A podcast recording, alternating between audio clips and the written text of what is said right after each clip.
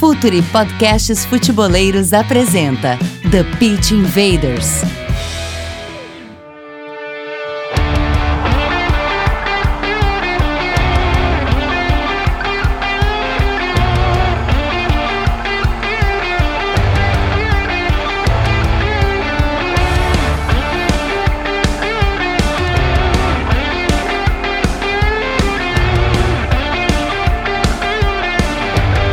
Olá, futeboleiros! Olá, futeboleiras! Futuri Podcast Futeboleiros apresenta The Pitch Invaders, episódio 108, episódio 108.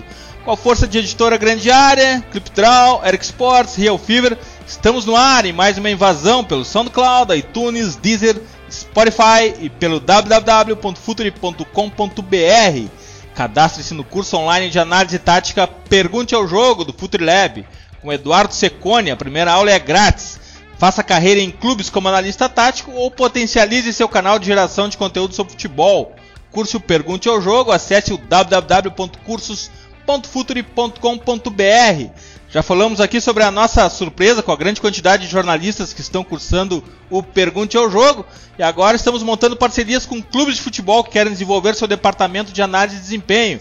FutriLab, a plataforma de educação futeboleira do Futuri. Hora da conexão com os nossos invaders. Como sempre, eu começo pelo time da casa. Hoje não vai ser diferente. Mas da casa impossível, uma honra para nós. É Bruno Formiga, comentarista do esporte interativo, youtuber com fantástico polêmicas vazias e um cara que tá sempre por aqui também. Dali Bruno. Fala galera, tudo bem? Obrigado por mais um convite aí. Eu já falei que o futuro vai dominar o mundo e o projeto continua em voga, viu? Cada vez maior. O mundo é de vocês, o mundo é nosso, o mundo é do jogo. Muito legal o convite, obrigado de novo, uma honra ver só com gente grande aqui. É, não sei se o futuro vai dominar o mundo. Se dominar vai ser muito por culpa tua também, Bruno, mas quanto mais a gente espalhar o pense o jogo, vai ser melhor para todos. Mais um cara da casa, nosso correspondente no Nordeste, Jonathan Cavalcante, apresentador do Café com Esportes no canal One TV, narrador no lugar de esportes e, o que muito nos orgulha, analista do Futuro. Dali, Jonathan! Dali Eduardo, Dali Bruno Formiga, Dali Marcelo Santana, galera, os invaders, como a gente costuma dizer, né? Grande abraço a todos. Vamos aí falar um pouquinho do futebol nordestino. Tem muita coisa para falar sobre gestão, falar sobre parte tática, técnica. Vamos destrinchar um pouquinho o futebol do Nordeste para os invaders. Demais! E hoje um line-up de altíssimo nível, como é de costume aqui no TPI futeboleiras e futeboleiros, Marcelo Santana, ex-presidente do Bahia, Dali Marcelo.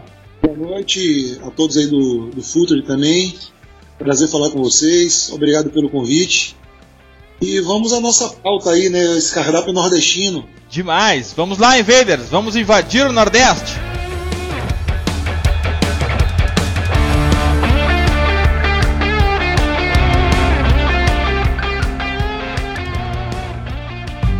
Está no ar o The Pitch Invaders, podcast semanal do projeto Futuri. Cultura, análise e informação, com a profundidade que o futeboleiro merece.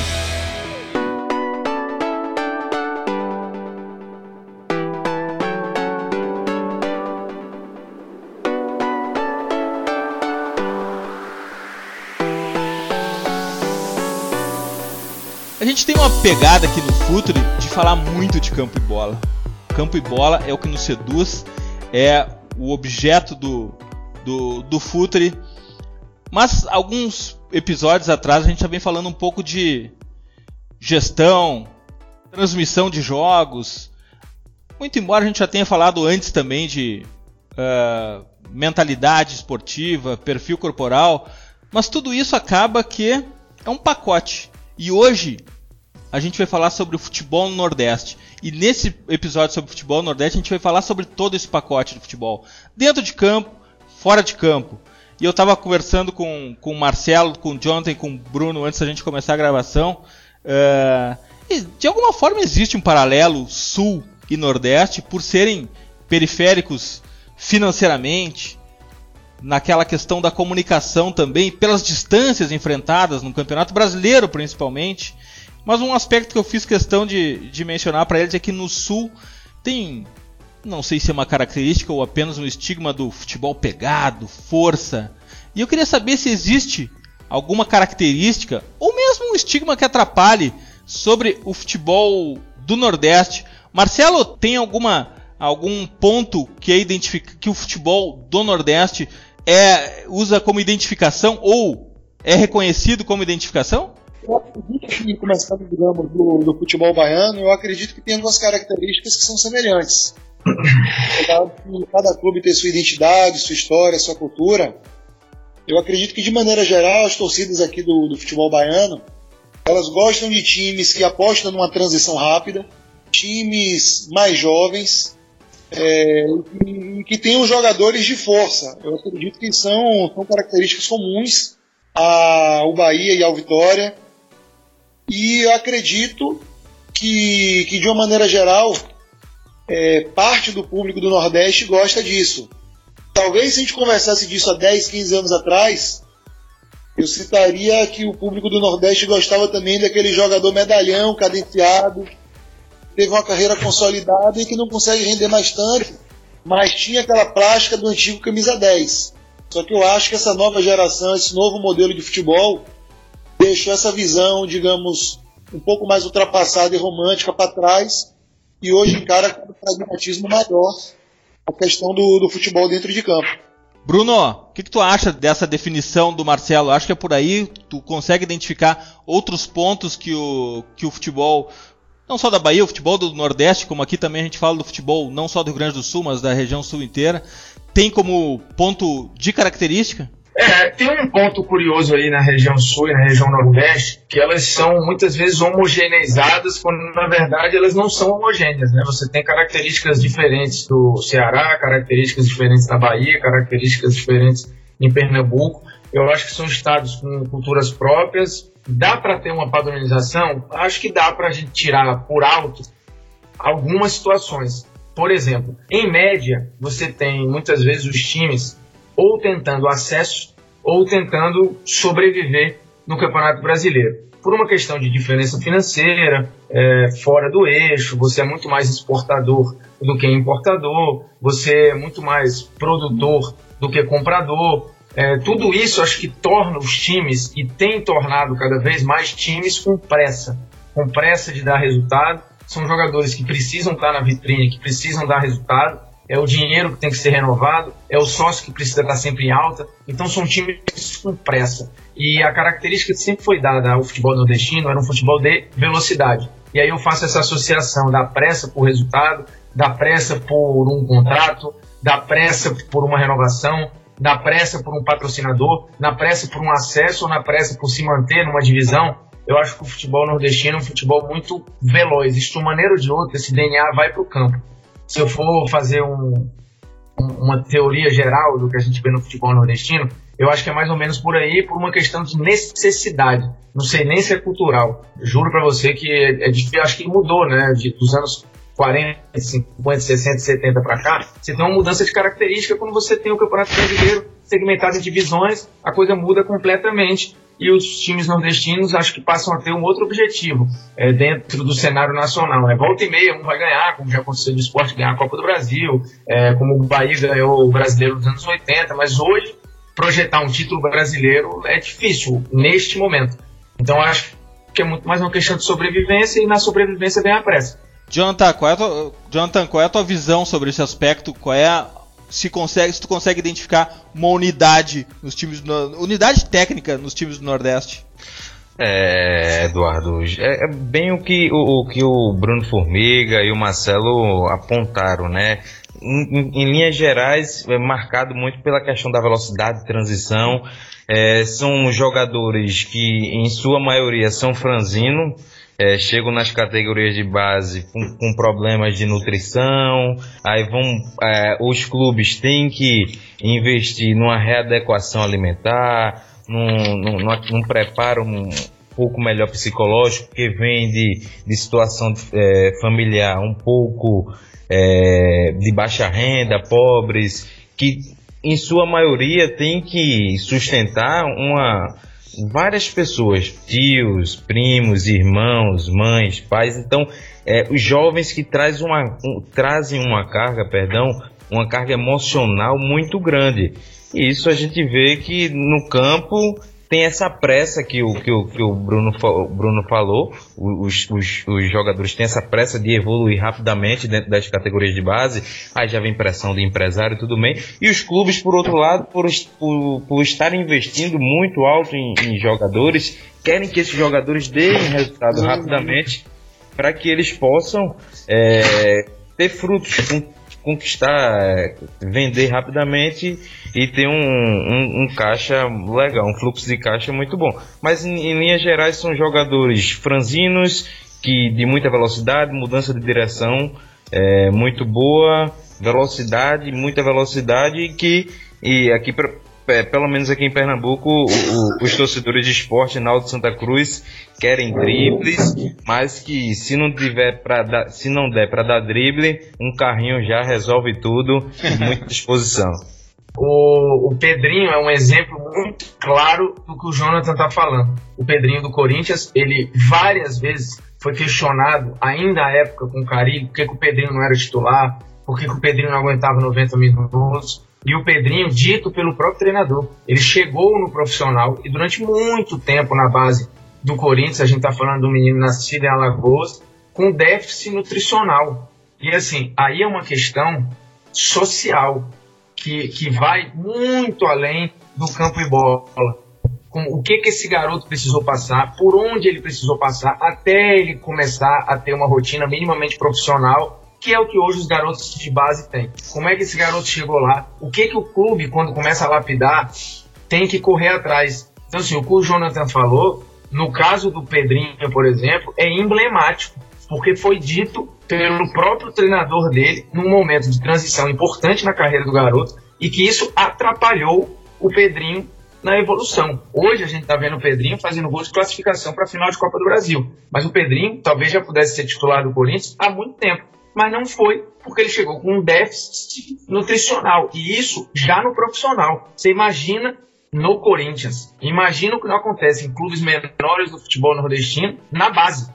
E um caso também que virou nacional é o caso do Raniel, né? O Raniel no Santa Cruz, ele foi pego no exame antidoping por, por ter ingerido crack e tudo mais, ficou afastado um bom tempo aí é, do futebol até depois ser contratado pelo, pelo, pelo time do Cruzeiro e agora explodiu, né? O, o, o Raniel. Outro caso aqui também, aqui em Recife, é o, o Juninho, que quase foi pro Corinthians, está nesse embrólio judicial envolvendo agressão é, pela ex-namorada dele.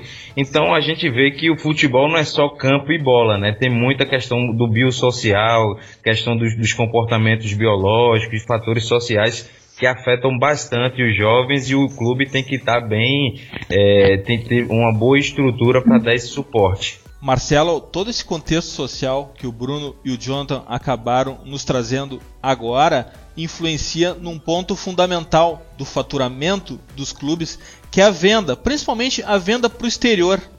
E, e, e a venda para o exterior, principalmente para elite europeia, que são os grandes compradores, os que desembolsam mais, exige um biotipo, um físico uh, de atleta de elite. Como é que uh, o, o Bahia, os times da Bahia, os times do Nordeste vão conseguir chegar nesse comprador. Sei que ainda tem muito trabalho de marketing por trás, mas tem também trabalho técnico e físico para se fazer. Tem como chegar nesse comprador os jogadores que atuam na, no Nordeste e numa ponte direta, Marcelo? É, como o Formiga citou, isso envolve questões é, sociais. Eu acho que a gente tem que ter sempre muito equilíbrio é, nas análises porque o Nordeste é uma região pobre do Brasil, todo mundo sabe disso, não precisa a gente se alongar nisso. Mas se a gente fizer um paralelo, a África talvez seja o continente mais pobre do planeta e os jogadores africanos são reconhecidos pela força física. Então, não é uma questão, digamos assim, não existe um determinismo a partir de, de citar porque é de uma região A, B ou C. Necessariamente o jogador vai ter esse esse déficit físico da formação. Tem a questão genética também que, que influencia bastante, né? Tem pessoas que, por questões familiares, que vêm essa questão hereditária da genética, vão ter um biotipo mais forte, vão ter que desenvolvimento precoce, uma estatura maior. Outros vão ter um biotipo mais franzino, claro. que quando você entra na parte do desenvolvimento, quando você não tem uma alimentação adequada, o déficit nutricional e o impacto que isso provoca na parte cognitiva, motora, neurológica, é inegável. Não adianta a gente brigar com, com a evolução da ciência. Eu acredito que com essa evolução do mercado e essa exigência atual do mercado para, digamos assim, vamos fazer uma questão padrão. Jogadores acima de 1,75m ou 1,78m, com cerca ali de pelo menos 72 a 74 quilos, você vai ter que mudar um pouco o trabalho de prospecção de talentos. Você tem que ser um pouco mais rigoroso na, na questão da captação, porque a venda é parte do negócio. É, poucos clubes no futebol mundial podem ser considerados de, de final de uma linha de produção. Então eu acredito que você vai ter uma mudança nesse olhar. Claro que o jogador mais franzino, o jogador menor, ele vai continuar com o espaço, porque o futebol tem essa característica de exigir nos seus modelos de jogo características diferentes. Mas a tendência que eu acho, acredito que se aproxima e cada vez se reforça mais é que esses jogadores mais franzinos, menores, eles vão ter que ter valências técnicas, táticas, acima da média, seja de entendimento de jogo, seja de situações um contra um para sobreviverem. E historicamente a gente vê muito jogador do Nordeste realmente franzino e usa a velocidade, que se agora eles não forem acompanhados de um, de um trabalho extracampo de qualidade, eles não vão conseguir chegar nesse alto nível. Claro que entra a questão econômica, muitos clubes do Nordeste não têm essa capacidade de fazer esse investimento, então você vai ver situações complexas. É melhor fazer parceria com algum time, de repente cedendo esse jogador ainda na categoria juvenil, ficando com 40%, 50% do passe, acreditando na venda futura, na formação em outro centro, ou tentar, dentro de sua realidade, investir, nem que seja no início, uns talentos. Aí, um paralelo rápido, que eu acredito que eu já me alonguei um pouquinho nessa resposta, porque é um tema complicado. No Bahia, quando a gente chegou no nosso primeiro ano, a questão econômica do clube era muito difícil, a questão administrativa e tudo. Para o, o, futeboleiro que não acompanhou tanto essa redemocratização do Bahia, o Bahia teve uma intervenção judicial em 2013, é, teve um mandato tampão de 14 meses e eu assumi é, uma semana após o rebaixamento. Então, o início de 2015 foi muito difícil. É, o Bahia tinha risco de penhora de conta, atraso de salário, direito de imagem, décimo terceiro, ato trabalhista, aquele cenário padrão para muitos clubes do, do, futebol brasileiro. O que, que a gente fez para tentar extrair da divisão de base que a gente tinha à época o talento e dar condições desse talento se desenvolver? A gente chamou os profissionais da divisão de base em momentos separados e pedia para cada um deles três ou cinco jogadores que eles acreditavam de maior talento ou de maior potencial futuro de cada categoria. E a gente criou um grupo individualizado ali com cerca de 10 atletas, onde esse grupo especial, que tinha jogadores do infantil, mas principalmente do juvenil e do júnior, a gente fazia um trabalho de fortalecimento muscular, de nutrição, de acompanhamento psicológico especial. Já que não dava, infelizmente, para em 2015 trabalhar com excelência com cerca de 90 atletas que o Bahia tinha alojados na divisão de base e federados nas suas categorias menores, a gente selecionou 10 e fez esse trabalho. E desses 10, mais da metade gerou retorno econômico para o Esporte Clube Bahia. Porque eu posso citar nesse trabalho, por exemplo, o Gustavo Blanco, que hoje está no Atlético Mineiro, foi um atleta que passou por esse tipo de trabalho. O próprio Bruno Paulista passou durante um período por esse trabalho, foi um jogador que foi vendido para o esporte em Portugal. Então foram situações que a gente buscou, dentro do que a gente tinha disponibilidade orçamentária de recursos à época, fazer o melhor na formação dos talentos para que ele gerasse alto rendimento para o Esporte Clube Bahia. Bruno, Jonathan, como é bom ouvir o Marcelo falar sobre isso, né? Como é bom ouvir inteligente dentro de clubes e agora nessa fala do Marcelo eu fiquei pensando, puxa, o Marcelo tinha que ter vindo no TPI muito tempo atrás já, porque como é coerente o que ele fala com tudo que a gente aprendeu e tratou em todos esses 108 episódios. Uma coisa, Bruno, fundamental é que a administração dos clubes do Nordeste e aqui do Sul também não podem ser da mesma forma como os clubes do Centro-Oeste, porque se trata muito, até pela quantidade absurda de talento que o Brasil produz, a, a produção de atletas profissionais ela é praticamente um extrativismo. Ela não é uma safra onde se planta, se ara a terra, se colhe. O Marcelo falou em tratamento, em, em, em mentalidade, em estudo, em nível intelectual.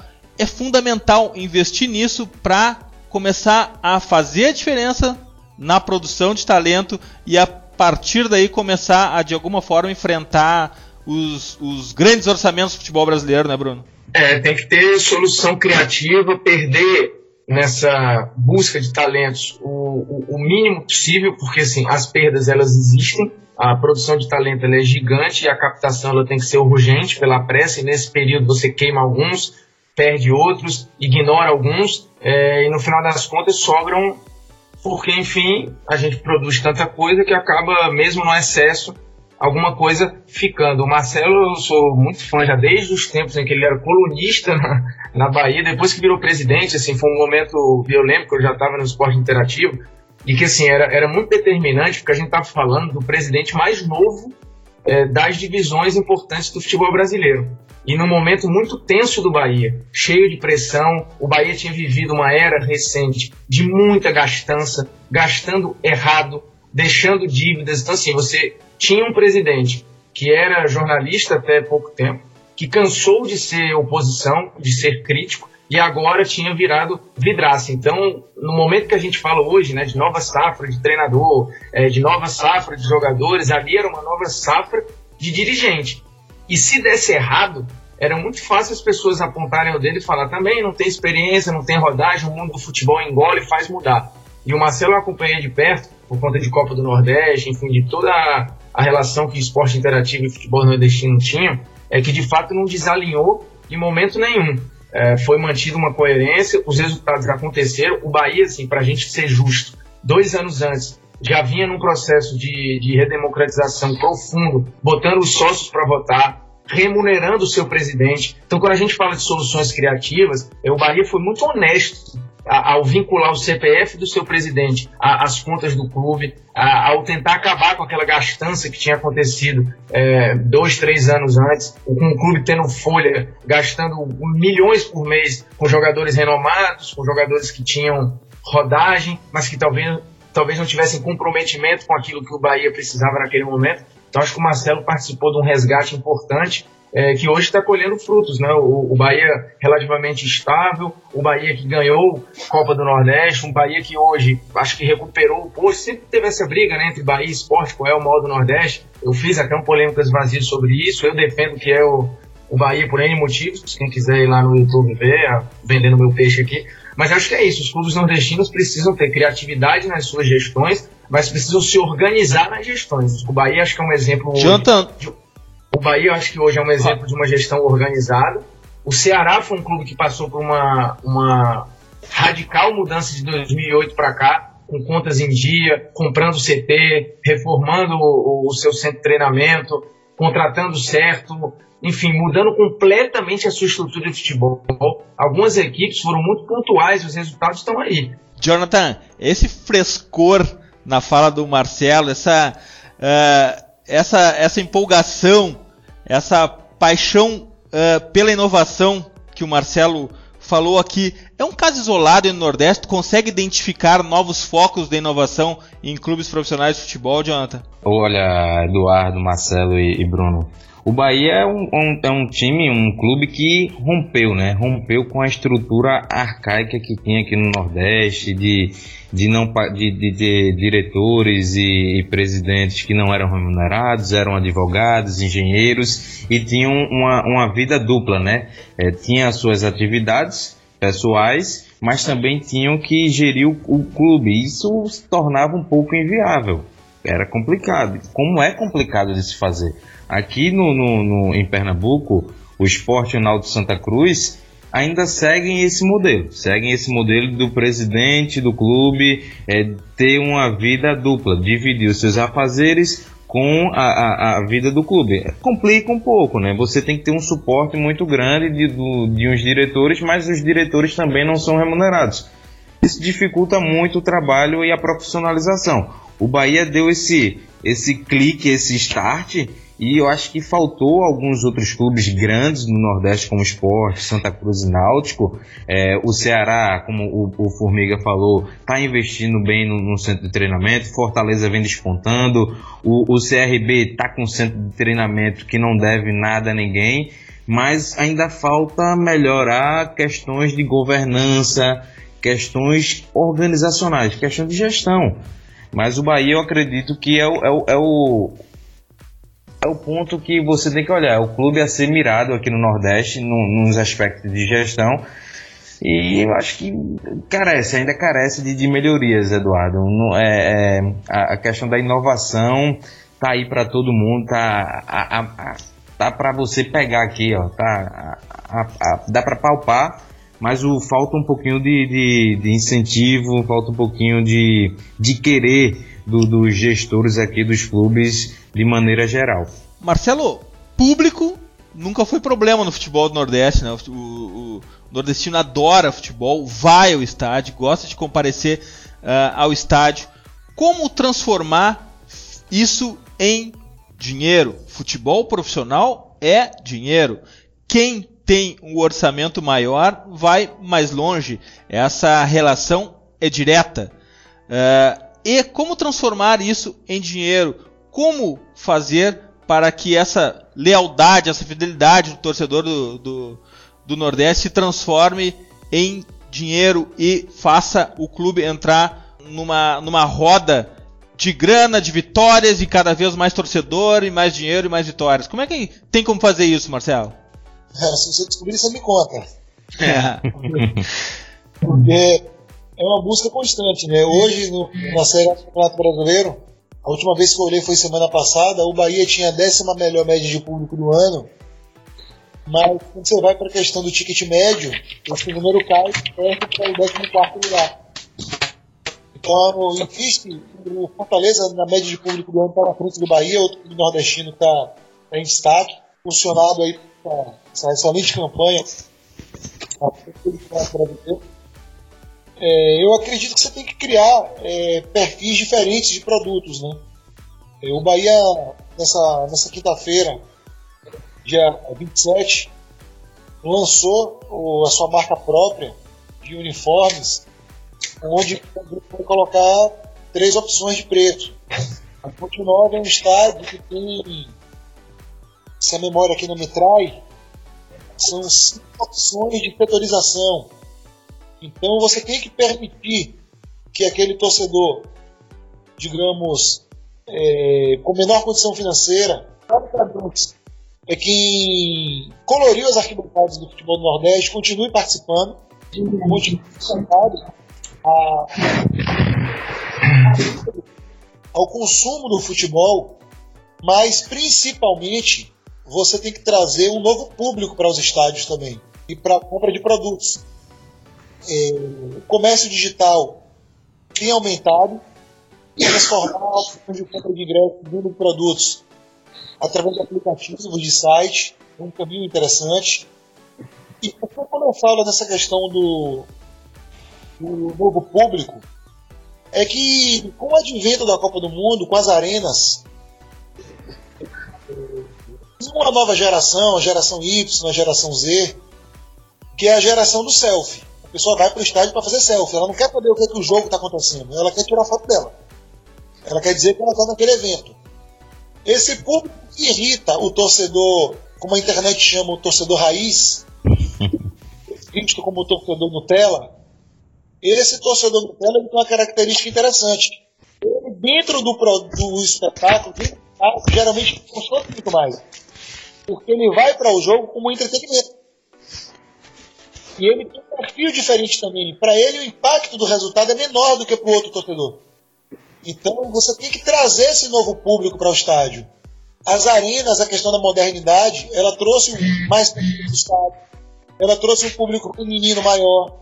Ela trouxe um público infantil maior. Então, você tem que também abrir o mercado para esse tipo de pessoas. Muita gente, quando às vezes vai para um show, não sabe cantar nenhuma música do artista. Ela está indo porque é um evento, porque os amigos vão, porque é agradável, porque ela se distrai, ela dá risada, ela tem um bom drink, ela tem um bom, uma boa comida. Então ela vai para socializar. No futebol, que durante muito tempo foi vendido para os fanáticos que iam debaixo de chuva, do sol de três da tarde, que venciam a insegurança do Brasil, que vence a falta de transporte do Brasil. Hoje o futebol tem que abraçar o novo torcedor também. Porque quando a gente olha para o caso do Nordeste, você tem quatro equipamentos de Copa do Mundo. Eu acho até que foi um exagero, mas foi feito. Os estádios estão aí. Fonte Nova, Arena Pernambuco, Arena das Dunas e Castelão. Então esses equipamentos têm que ser explorados nas suas potencialidades. A gente tem que tentar majorar o preço do ticket médio. O Bahia tem um plano que a nova administração fez, que é o de bermuda e camiseta, onde o torcedor que tem a comprovação que está desempregado, que ganha até um salário mínimo, ele tem a opção de ser sócio do Bahia e ter acesso aos jogos por um valor popular. Um valor que não chega a 50 reais por mês. Então é uma questão de inclusão mais assertiva. Ao mesmo tempo, a Fonte Nova tem setores que você paga 140 reais no ingresso avulso ou 220 de mensalidade. Então é entender as diferenças de público e estar tá mais próximo desses novos públicos, desse novo torcedor. O grande rival que o torcedor futebol brasileiro tem é o futebol europeu. O futebol europeu está dentro do Brasil no dia a dia, nas transmissões de TV a cabo, nas redes sociais, na internet, no streaming. Então a gente tem que tentar quebrar essas barreiras. Termo que os americanos usam muito, que o Brasil está começando a usar, que é um termo da área de tecnologia trazido para o esporte, é ser disruptivo. Quando o Bahia lança a marca própria de uniformes, exemplo que foi iniciado pelo Paysandu, né, digamos assim, nessa região norte-nordeste, que o próprio Fortaleza seguiu, que o CSA também replicou, que o Santa Cruz também tem, isso é ser disruptivo. Por quê? Porque você quebra a barreira tradicional de ter um fornecedor de material esportivo para partir para a sua estratégia autônoma, então tem que ser disruptivo em outras áreas também. Tem que trazer novos públicos, de repente buscar novos horários, buscar novas fontes de investimento, de venda, de parcerias, de relacionamento com outras instituições.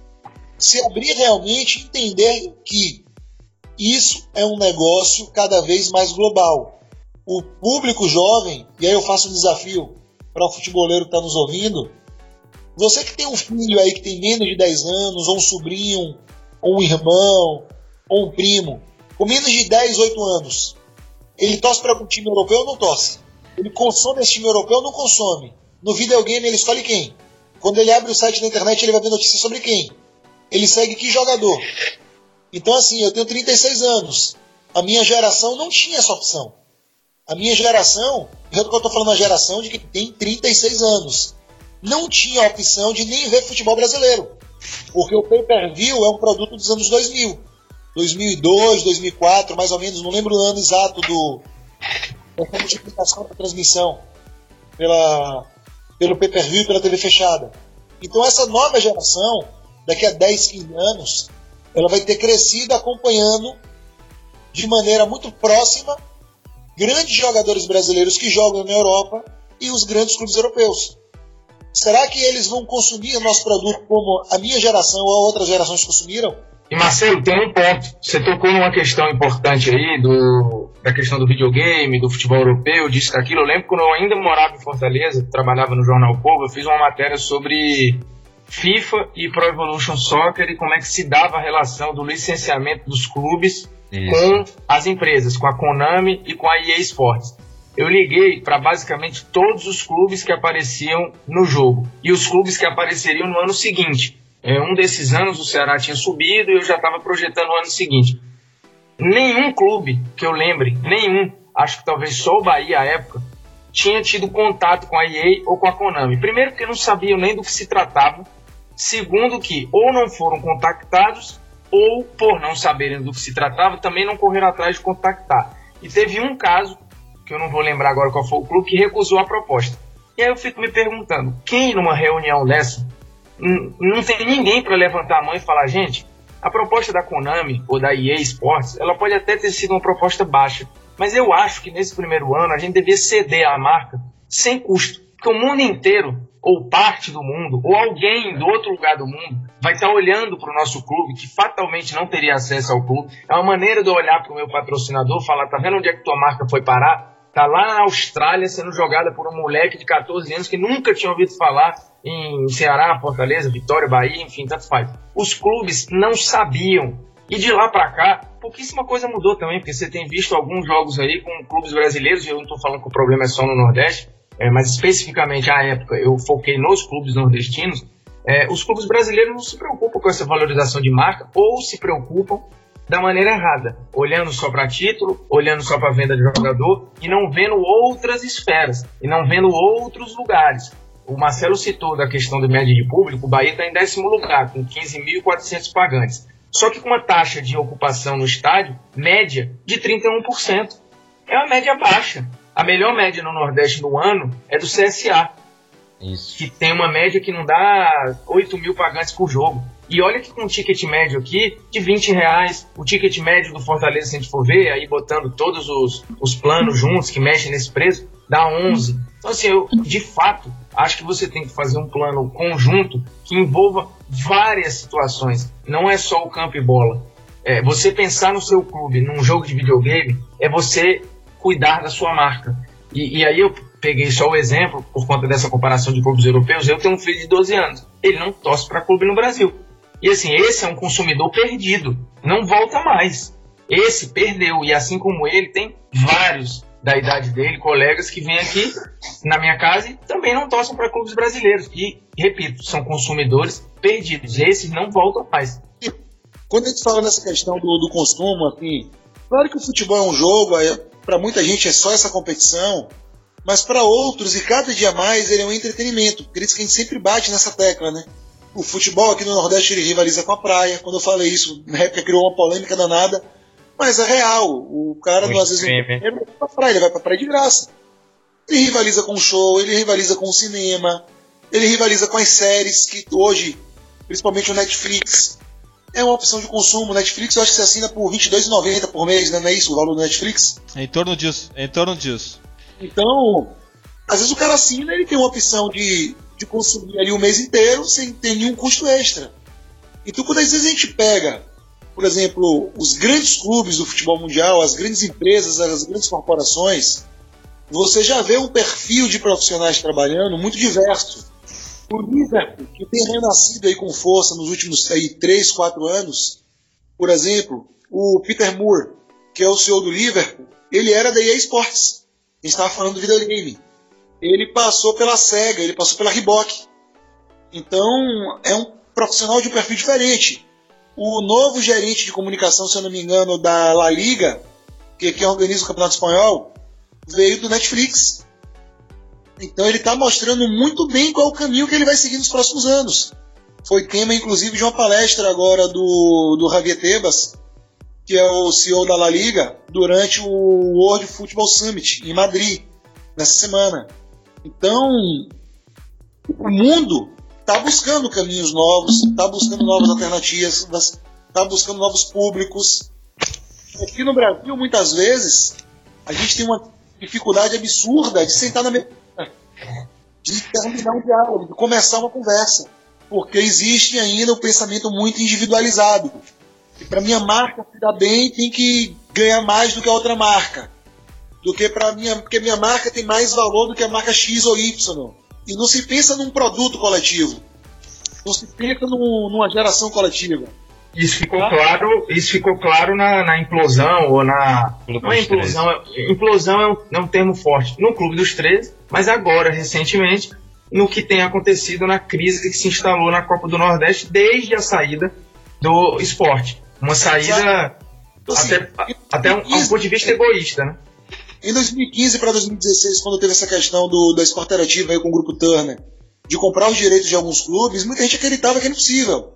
Porque a Globo sempre foi, digamos assim, historicamente, o principal parceiro dos clubes brasileiros. Eu digo isso porque quem bota mais dinheiro do que qualquer patrocinador é a Globo, há muitos anos. Então ela tem que ser valorizada também, tem seus erros, tem seus acertos, todos na vida têm. Agora, porque às vezes as pessoas esquecem que ela é uma empresa privada também, né? Ela tem os seus interesses. A Globo não é o governo federal, né? Que na teoria tinha que prezar pelo bem coletivo, bem-estar social. O papel dela é uma empresa. E como a Turner foi também, entrou no mercado. Então, hoje, no, no quando, quando falou hoje no, no dia 27 de, de setembro, quando a CBF publica durante a noite que chegou a um acordo com 18 clubes para a venda do direito internacional de 2019 a 2022 e além do direito internacional um acordo, digamos, de maneira coletiva pelas placas do Campeonato Brasileiro, eu fico muito feliz porque isso foi uma semente que foi plantada lá atrás de as pessoas acreditarem que dava para negociar de maneira conjunta. Então isso é isso eu fico feliz porque é um indicativo pode ser muito inicial e ainda muito frágil, mas é um indicativo de uma volta de um entendimento de um coletivo de clubes. Que demais quando a gente entra por esse assunto, parece que não vai acabar nunca porque tem muito argumento para ser discutido, tem muita coisa a ser feita sobre a questão que o Marcelo falou sobre os jovens e seus clubes europeus, torcida por clubes europeus, a gente pode analisar no. Eu fiz essa experiência e até compartilhei com meus amigos no, no dia do Natal no Facebook, olha quantas crianças com camisetas novas de times europeus e quantas crianças com camisetas novas de times brasileiros. Ver se agora no Dia das Crianças quantas, quantas camisetas novas de times brasileiros serão vendidas e quantas camisetas de times europeus. Isso não acontece por acaso. Isso é trabalho dos times europeus. Eles estão disputando os clientes com os times brasileiros e, obviamente, por se tratar de profissionais com amadores, eles estão muito na frente ainda. E essa questão, Marcelo, que eu te provoquei sobre como atrair público, como gerar renda, como ganhar campeonatos e como voltar a fazer disso um ciclo virtuoso, é uma questão que não é uma uma equação difícil de ser montada só na Fonte Nova, também é no Beira Rio, no, no, no, no, Santiago Bernabéu também tem dificuldade, eles precisam trabalhar para que isso dê certo.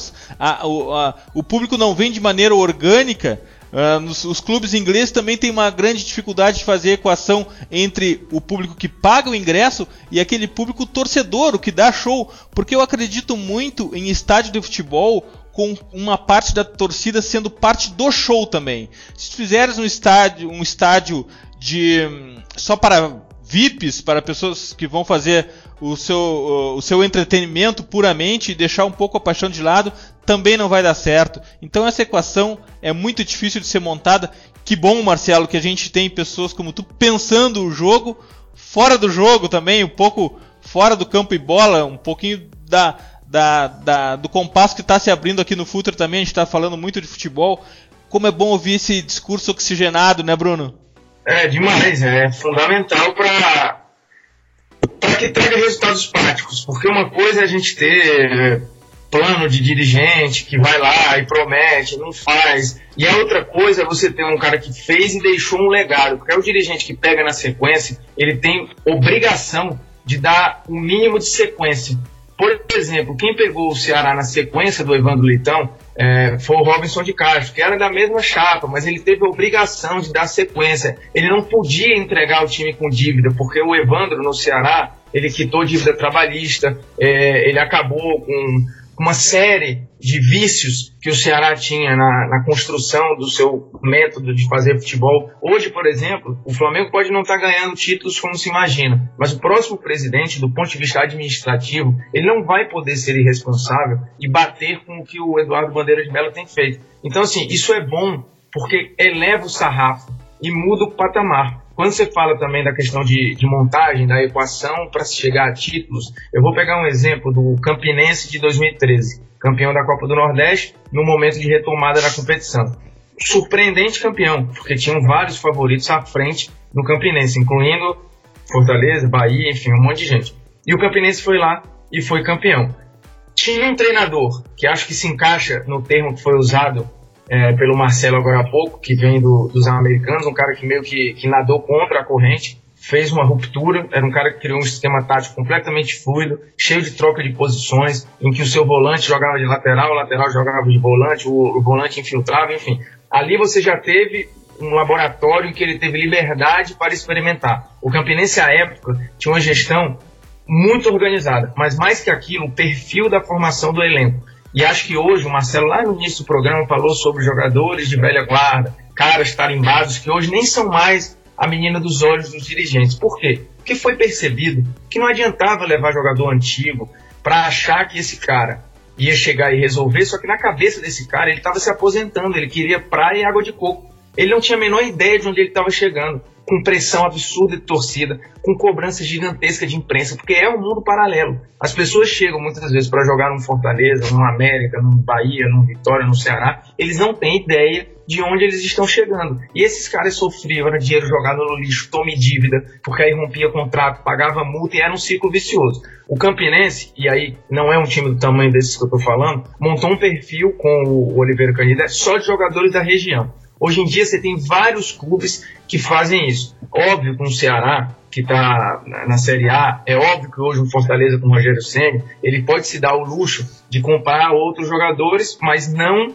rasgando dinheiro como fazia antes. O Bahia é a mesma coisa, o patamar, o sarrafo é outro. Mas na média, os times nordestinos pararam com essa história de contratar esses medalhões achando que o nome vai ganhar por si. E eu já conversei com N dirigentes antes de Série C, de Série D, que a gente cansou de transmitir no esporte interativo, e eles falam, montar time para essas divisões é diferente. Porque ou você contrata jogador com fome, e quando eles falam com fome, é cara sabendo que ali é a chance da vida. Ou para voltar para a vitrine, ou para ter a vitrine pela primeira vez. Ou você contrata esses caras, que aí tem o comprometimento, o contrato curto, e os caras vão estar com sangue no olho, ou não vai dar certo.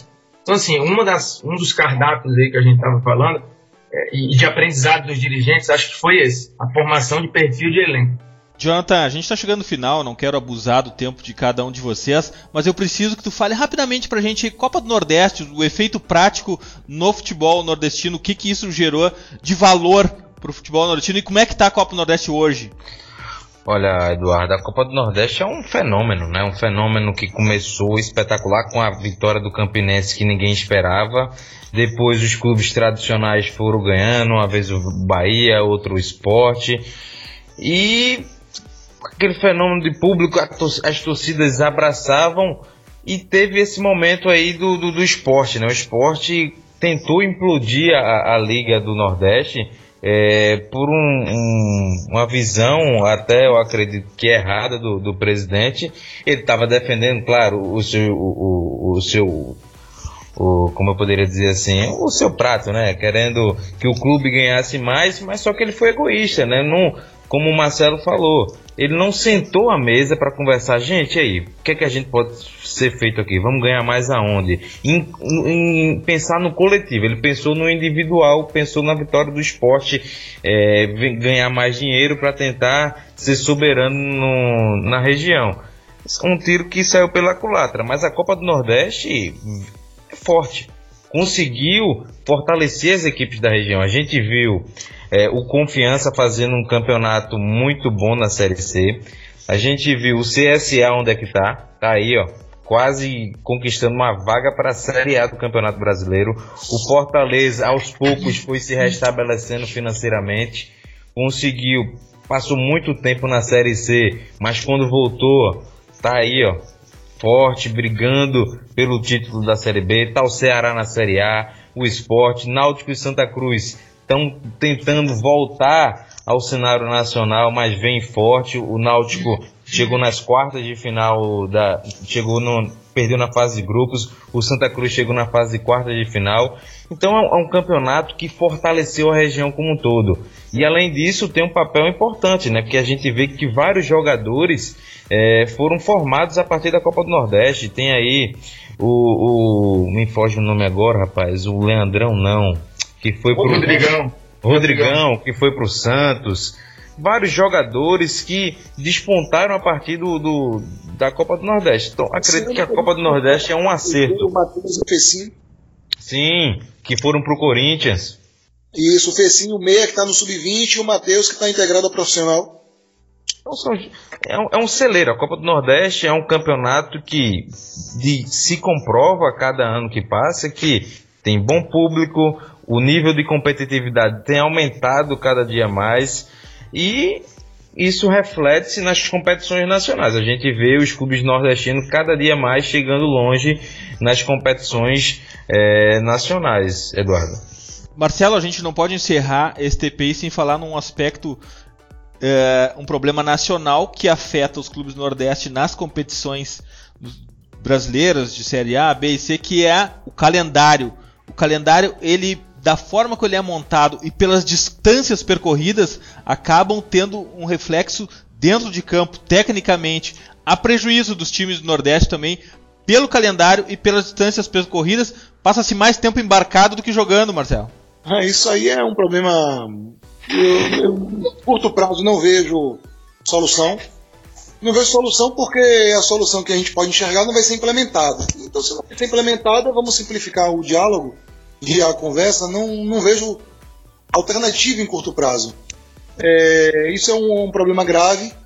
Você pode fazer uma estimativa aí que os clubes do Nordeste treinam cerca de, de 25 a 30 dias menos por ano do que, por exemplo, os clubes de São Paulo, que são os clubes que têm a melhor logística do Brasil.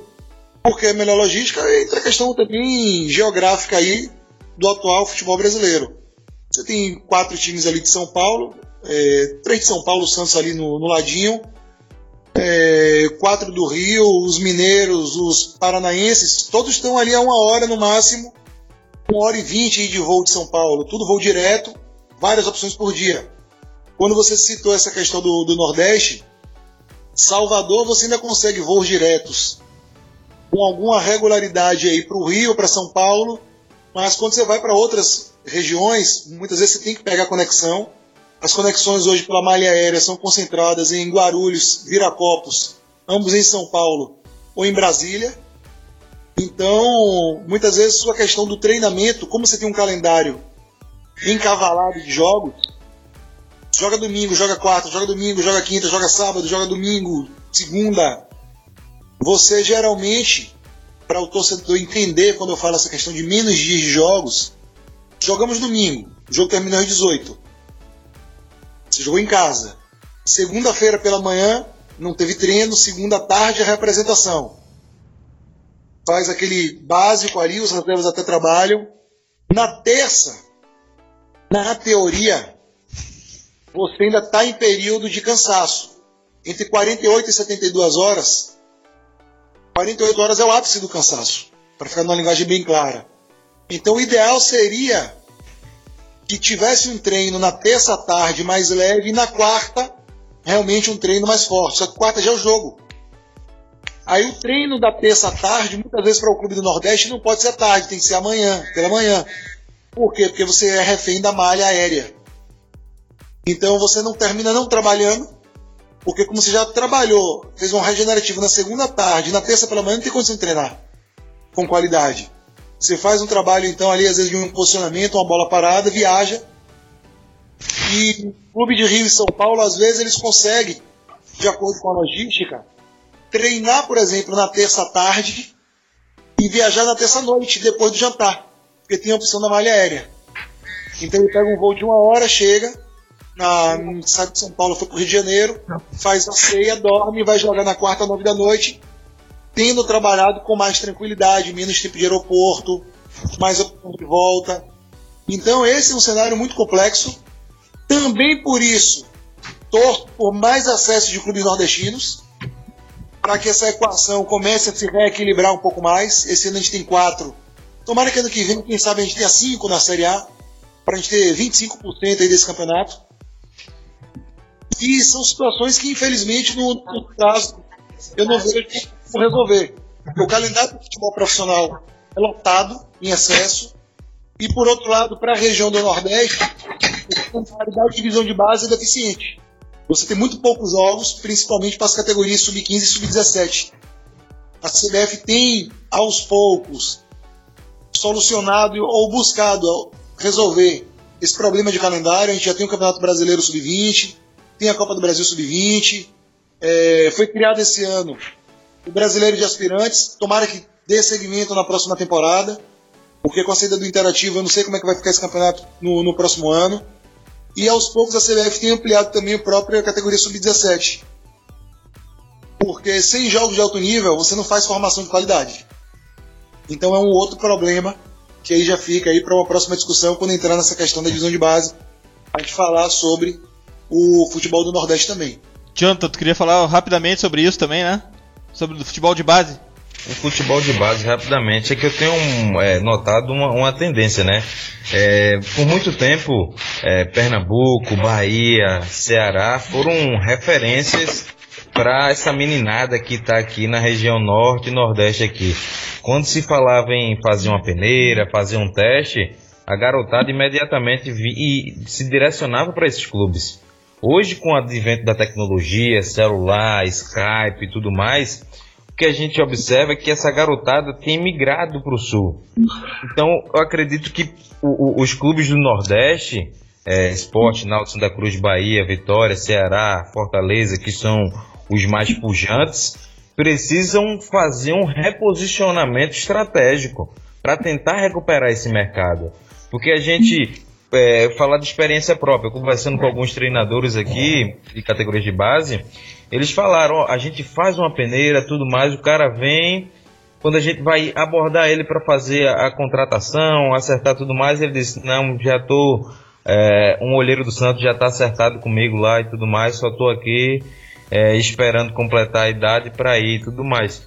Então, eu, eu acho os clubes do Nordeste precisam atentar para essa, essa perda de mercado na, na, na questão do, dos jogadores de base. Tem que, tem que recuperar esse mercado para ter os melhores jogadores aqui, como teve com Rivaldo, Ricardo Rocha, com Leonardo, que jogou muita bola, Juninho Pernambucano. Acho que o Nordeste, os clubes precisam atentar para esse, esse momento delicado que está passando, para tentar recuperar mercado e voltar a ser uma força nacional. Que delícia falar de futebol nordestino, futebol que inclusive, pela, pelo, pelo que eu aprendi com vocês hoje, acaba que tem os mesmos problemas de todos os clubes do Brasil. Eu estou aqui no Rio Grande do Sul e, e, e consigo olhar o clube que eu torço a cada a, cada assunto que a gente tocou, cada tópico que a gente mencionou aqui, eu consegui espelhar isso diretamente aqui no Inter em Porto Alegre e eu por acompanhar os, o, o Grêmio também não é tão diferente assim. Uh, muito obrigado pela presença de vocês. Vamos agora adiante, porque já passou da hora das dicas futeboleiras. The Pitch Invaders apresenta Dicas Futeboleiras.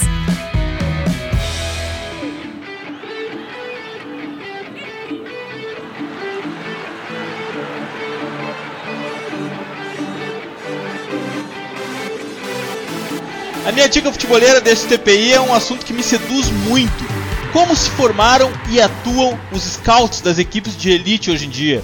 Uma geração que não tinha cursos como Pergunte ao Jogo disponíveis. E essa é história de José Guilherme Chieira, do, uh, um scout que foi do Championship Manager, game que formou muitos scouts muito afora, ao Porto. Uma matéria do site português mais futebol. É uma matéria que foi dividida em algumas partes, uma longa matéria que trata toda a formação do scout no time de elite europeia.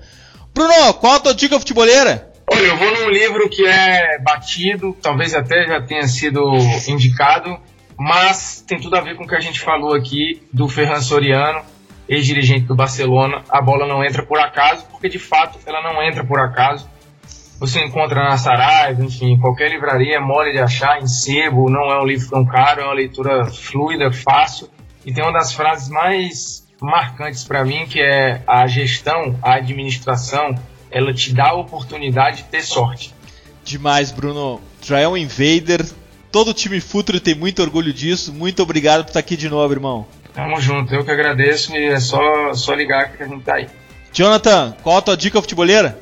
Olha, a primeira dica vai ser você, em vez de acessar o site do Futuro FC, ver lá que tem matérias legais sobre o futebol do Nordeste, tem sobre o sistema defensivo do Paulo César Carpegiani, tem também os desafios que o Milton Mendes, que acabou de assumir o esporte. Jonathan, deixa eu te interromper. Essa do sistema defensivo do Paulo César Carpegiani, a gente publicou ela no domingo de manhã e tu sabe o que aconteceu no domingo de tarde, né? Levou quatro, velho. Mas é aí tá aí a sacada, né? É aleatório ou orgânico a evolução do sistema defensivo do Vitória. Então tá lá no texto, dá pra a galera curtir bem. E o Milton Mendes, né, que terá 12 rodadas, 12 finais para tentar tirar o esporte do rebaixamento. E um livro que eu tô gostando, tô me deliciando muito e tem muito a ver com o que a gente falou aqui sobre gestão, é o El Método Monchi, que é do, do hoje, que é diretor de futebol do, do Roma, mas que o livro retrata é, a gestão dele no, no Sevilha, né? Ele contratou Daniel Alves, contratou Luiz Fabiano. Ele fala, o livro conta, retrata como era o, o método dele, como é que era o dia a dia do Monchi que se tornou um dos principais diretores de futebol que levou a equipe do Roma, a equipe do, do Sevilha, perdão, a conquistar cinco títulos da Liga Europa, né? Monchi, meu ídolo, e o método Monchi, meu livro de cabeceira. Não abro mão de ler esse livro várias vezes. Eu vou lá e dou uma folhada, puxo um capítulo aleatoriamente ali e sigo aprendendo. Jonathan, muito obrigado. Que honra pra gente ter ter, ter o Jonathan, ter você aqui com a gente, é, o teu conhecimento, obrigado por compartilhar isso com os futeboleiros. Bom, volte sempre ao TPI. Eu que agradeço, estamos aí para falar do futebol do Nordeste, falar sobre futebol da região. É sempre importante estar tá fazendo essa ressalva, porque tem um, um, público que é voraz, todo mundo gosta de consumir aqui no Nordeste. Então, vamos aí introduzir mais o Nordeste no Futuro FC e os invaders vão invadir o Nordeste. Demais. Marcelo Santana, qual a tua dica futeboleira? Primeiro, parabéns aí pelas do livro, por Antônio as dicas. E mostra realmente um cara de um trabalho especial.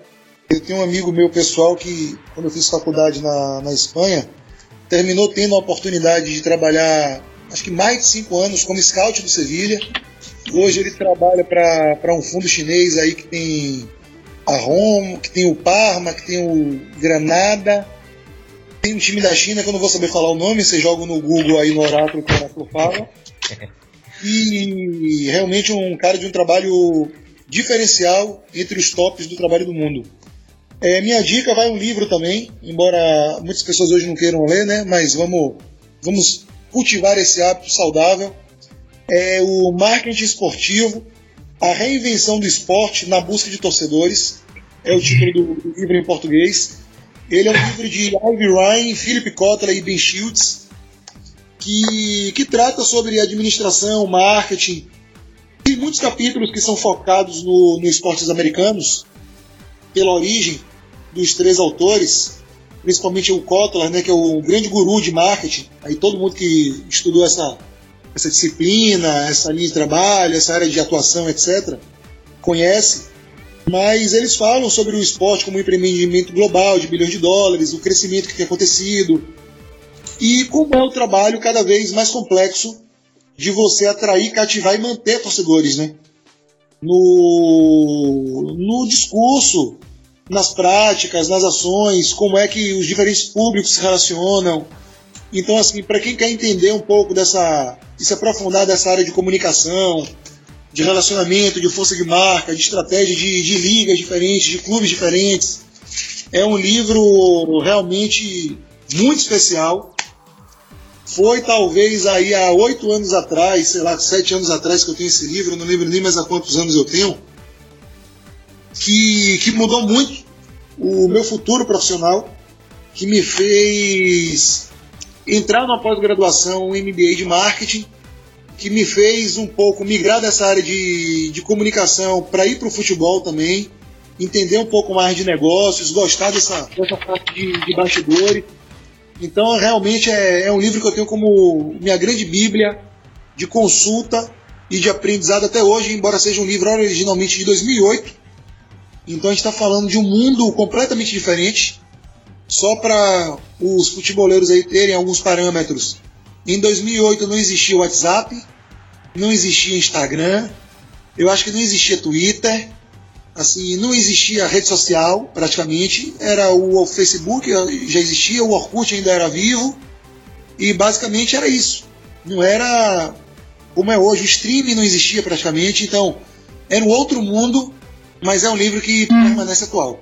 Então é a minha dica, repetindo, marketing esportivo, a reinvenção do esporte na busca de torcedores.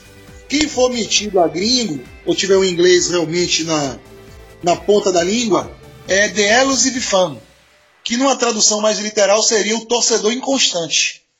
Então, é essa obra que eu indico para vocês. Graças, Marcelo. Obrigado pela confiança no Futre. Obrigado por compartilhar o teu conhecimento conosco, por essa troca de ideias, por esse bate-papo, por nos ensinar sobre futebol do Nordeste, para nos mostrar que os problemas do futebol do Nordeste são os problemas do futebol brasileiro, afinal de contas. Portas abertas do Projeto Futre para ti quando quiseres, meu amigo. Muito obrigado mesmo. Obrigado também pelo convite, pela confiança. Estou à disposição de vocês. Estou seguindo aqui no, no Twitter também. Parabéns aí pelos mais de 15 mil seguidores. Porque hoje a gente vive num um, antagonismo, né? Você tem cada vez mais informação e as pessoas gostam cada vez menos de se informar e cada vez mais de especular. Então, parabéns aí pelo trabalho sério de conteúdo, que com certeza para as pessoas que militam no futebol, que gostam de trabalhar, que, que entendem que no jogo, o futebol é um jogo, existe os triunfos, os, os empates, as derrotas, os altos, os baixos, como é a vida de fato, é um conteúdo realmente de qualidade, um conteúdo diferenciado que o mercado brasileiro oferece. Parabéns a vocês. Invaders, graças por estarmos juntos em mais este TPI. Nos encontramos a qualquer hora no Instagram, Facebook, Twitter, Spotify, nos podcasts, unboxing, lives e principalmente no www.futre.com.br. Toda segunda, 22 horas, nos encontramos na clássica live futeboleira no YouTube. Acessem cursos.futre.com.br, assistam a primeira aula grátis do curso online de análise tática Pergunte ao Jogo e matricule-se. Futeboleiras, futeboleiros, nós somos o Projeto Futre e temos um convite para vocês. Pense o jogo. Abraço e até a próxima invasão, The Pit Invaders.